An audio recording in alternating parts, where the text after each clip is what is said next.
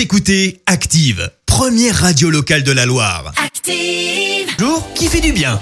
Ce matin, on s'intéresse au beau geste d'une habitante de Charente-Maritime. Elle s'appelle Cécile et elle a sauvé 200 lettres d'amour de la destruction. Alors je m'explique, Euh, celle qui travaille dans une déchetterie a en fait trouvé les lettres dans un carton déposé par un homme. Dedans, on retrouve aussi d'anciens journaux. Bref, a priori, euh, tout va être détruit. Mais lorsqu'elle aperçoit les lettres, elle voit une destinataire aimée qui vit dans les Deux-Sèvres, le département voisin.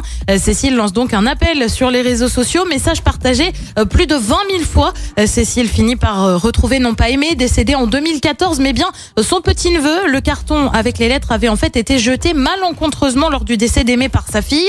Les 200 lettres ont été remises à Claudine, 65 ans, la fille d'Aimé. Alors tu vas me dire, qu'est-ce qu'elles contenaient ces lettres? Eh bien c'était en fait une correspondance et des lettres d'amour entre Aimé et son mari Pierre pendant la Seconde Mondiale.